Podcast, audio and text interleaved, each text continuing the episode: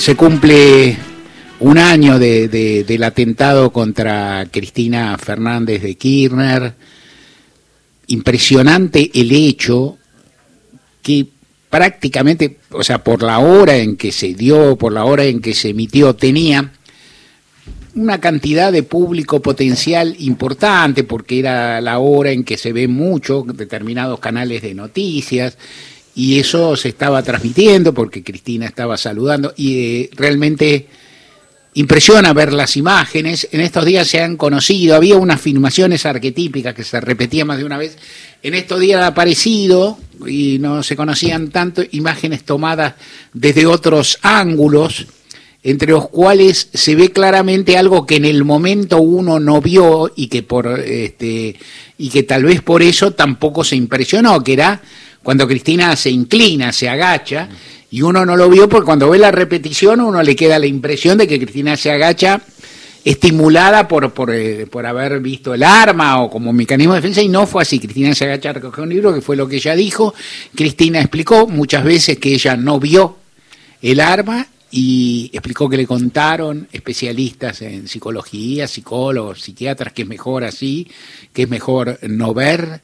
Yo había escuchado, toda esa asociación libre siempre, que eso también tiene, es, eh, aplica o se, también existe para, por ejemplo, los eh, automovilistas, en particular los de alta competencia, que tienen accidentes muy tremendos. Si no se dan cuenta es mejor o sea, aunque estamos hablando, por cierto, ¿cuánto te das cuenta que te pegas un palazo? es una décima de segundo para una persona, en ese caso aparte, una persona besada que en un sentido lo espera. Pero parece que si no te das cuenta, algo es, mejor, es mejor la recuperación, es mejor la elucubración, cómo, lo vas elaborando, vaya uno a saber.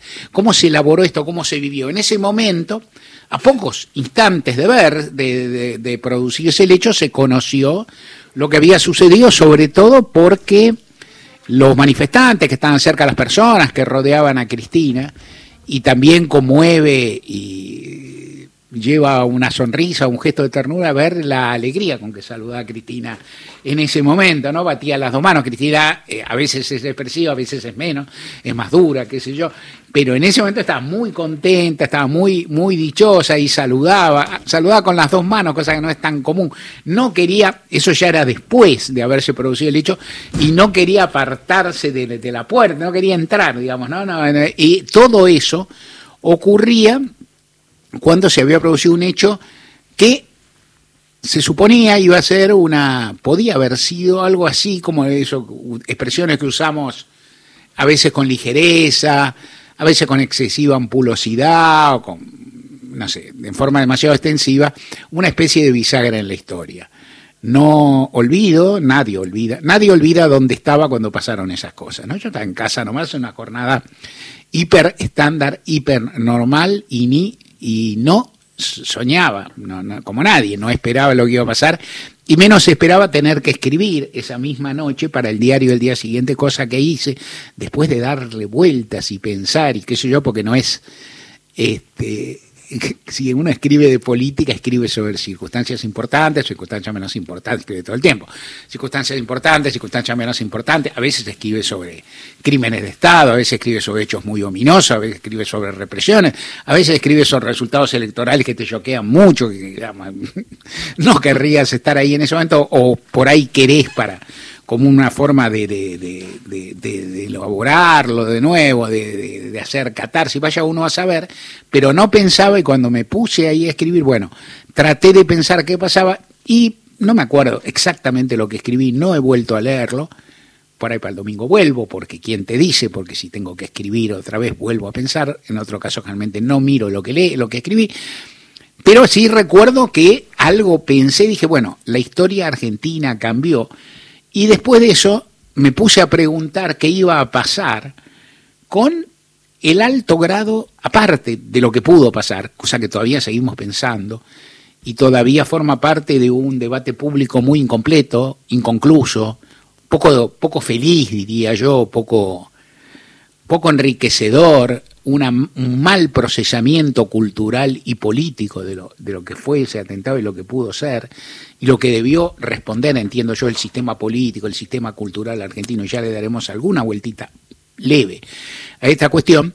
Pero ahí uno, una de las cosas que uno pensó, y eso se disipó rápidamente, es que esto iba a cambiar muchísimo la dinámica de la calle en la Argentina, la dinámica de los actos públicos y demás. Que creo que ahí se estableció, que digamos, si se atentó contra Cristina con tanta laxitud, con tanta facilidad, con, este, algo iba a pasar. Eso no pasó. A un año podemos decir eso no pasó. O sea, no, no se ha producido el temor de que exista violencia contra las manifestaciones públicas en Argentina. ¿No? Es decir, decir, cuando al día siguiente se produjo una enorme manifestación hacia Plaza de Mayo, uno cavilaba, uno tiene gente cercana, tiene, tiene hijos, tiene nietos, conoce gente con hijos chicos, con hijos adolescentes, a mí me salía el reflejo de decir, bueno, ¿no? Acaban los grandes bancos, y qué sé yo, no fue el reflejo de la mayoría de la gente, y no fue, y tuvieron, en cierto sentido, por decirlo de una forma un poco, de nuevo, también un poco exagerada o, rústica, tuvieron razón. O sea, tuvieron razón en ir, y esta es una parte que tal vez en este momento que hay discusiones públicas, recriminaciones públicas por la falta de repudios, por la falta de, presencia judicial, esto, esto también lo ponemos aparte, pero sobre todo por la falta de una, una forma de reacción política, colectiva y cultural mucho más amplia y más solidaria que la que se produjo, hubo algunas cosas que sí pasan. Es decir, se dice, la gente no se movilizó lo suficiente, puede ser yo no sé entrar en esa discusión porque a mí se me, surgen 20 bretes. Pero también es cierto, la gente se siguió movilizando. Mm. Este, y esto no es menor, o sea, el miedo no coló. Había intención, es, es tan torpe, tan miserable la investigación judicial, tan canallesca, diría uno, eh, que, que lo es, que se dificulta mucho, en definitiva, construir una hilación de lo que quiso ser ese atentado. Que, por cierto, fue más que lo que dice el paupérrimo relato judicial que sale del juzgado de la jueza Capuchetti. Mucho más. Seguramente fue más. No sabemos cuánto más. Es difícil saber sin tampoco la, posibilidad de investigar de las querellas o del periodismo tiene un límite algo se llega, pero contra, es investigar contra el Poder Judicial, contra las autoridades, es imposible, porque si en definitiva voy a decir, bueno, eh, investiguen a este, investiguen a otro, este hay que mirar el celular, el celular se lo investigan dos años después, si no es mucho lo que vos podés hacer y vos tampoco podés ir y arrancarle el celular al, diputado Milman, ponele hace un año atrás o ocho meses atrás, porque las cosas no funcionan así, porque hay un respeto a la institución que la institución no corresponde y no responde. Pero en todo caso, hubo algunas cosas que no pasaron y que no están tan mal. O sea, el miedo no pregnó a la sociedad argentina y eso es un punto. Y el odio, y el odio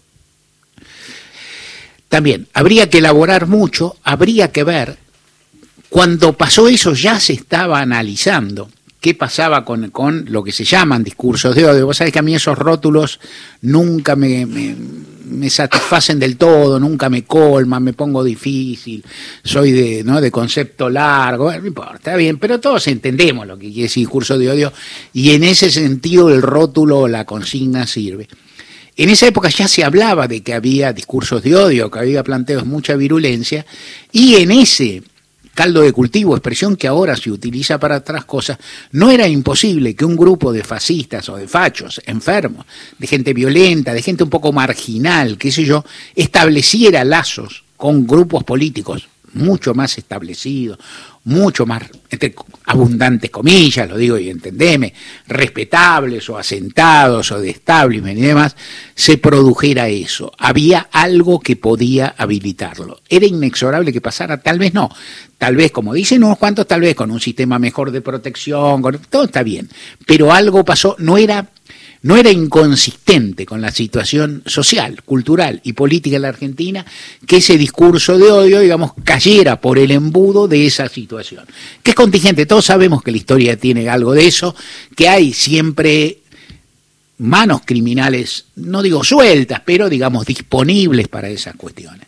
Lo demás, es decir, eh, queda, me parece. Lo más relevante me parece a mí, más que el modo de reacciones sociales y demás, que la gente lo vive como, como le parece y la gente también propende a seguir con su vida. La gente también, el hecho milagroso, hoy, hoy le hicimos en, en cualquier otro contexto un, un reportaje al, al cura Paco Oliveira, Olveira, y, y él decía, bueno, cada uno lo mira como quiere, pero lo que pasó después en el momento de este atentado fue un milagro.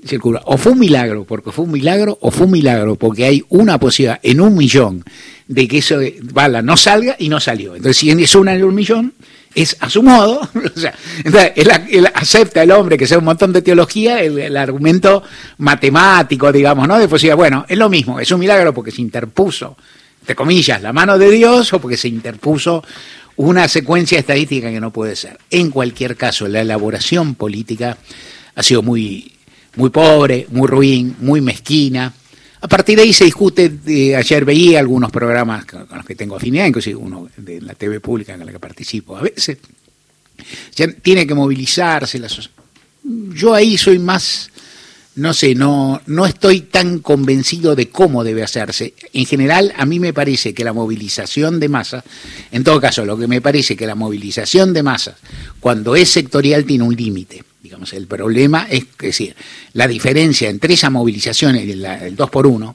por ejemplo, te dice algo de la Argentina y hay que pensar qué te está diciendo. Segunda cuestión, tal vez cosas, escenas, rituales que a mí ni me gustan, estoy sanateando, es decir, no estoy proponiendo acciones, estoy diciendo cosas que me vienen a la mente después de un hecho que fue conmovedor, que es como cuando uno se la acuerda se estremece, listo. ¿No? Cuando uno se la acuerda se estremece, o sea, qué sé yo. Hay personas que han conocido más a Cristina Fernández de Kirchner, todas la conocemos.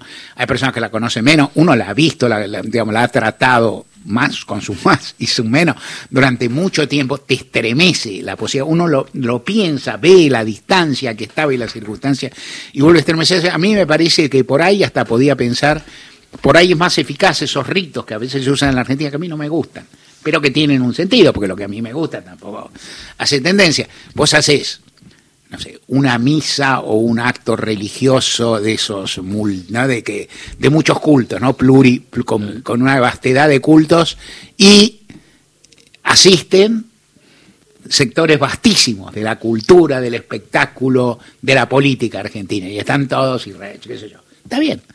Eso tiene que ser un hecho de masa, tal vez no, tal vez un hecho de élite está bueno, la gente está en la calle. Hay quienes puede ser porque estoy proponiendo algo por otro, no. Lo que estoy diciendo que tiene que haber, y no hubo en la Argentina, y esto da para pensar, una condición colectiva, es decir, hay algunos límites a la facciosidad de la política, y este debió y debe 01, y fue tomado con fin, con un poco de ligereza, y a mí luego, sí, lo que me parece, y da para pensar y elaborar, y si por ahí escribo, escribo para el domingo, qué sé yo, pero digo, pero si escribo para el domingo eso, a alguien voy a consultar, que es, eh, tal vez la sociedad o las personas común elaboran mejor el duelo que el no duelo, ¿no? El duelo tiene un, ritos, ¿no? Es decir, ¿cómo, cómo, es, ¿cómo es la elaboración de un hecho que no sucedió? ¿No? Es decir, ¿cómo, ¿cómo es? O sea, el duelo es el duelo, ¿no? Es decir, está. Entonces, el duelo en la Argentina, aparte, tiene, eh, tiene, tiene la, semblanza ejemplar de las madres de Plaza de Mayo y tiene las búsquedas, la necesidad de, encontrar a los compañeros detenidos desaparecidos, ¿no? De hacer el rito, ¿no? Inclusive esto va para las personas religiosas, para personas no religiosas, para todo. Y el no duelo, ¿cómo es? Y es raro. Y entonces, ¿qué haces, ¿qué haces con el duelo? Con el duelo, después de algo, volvés a la vida.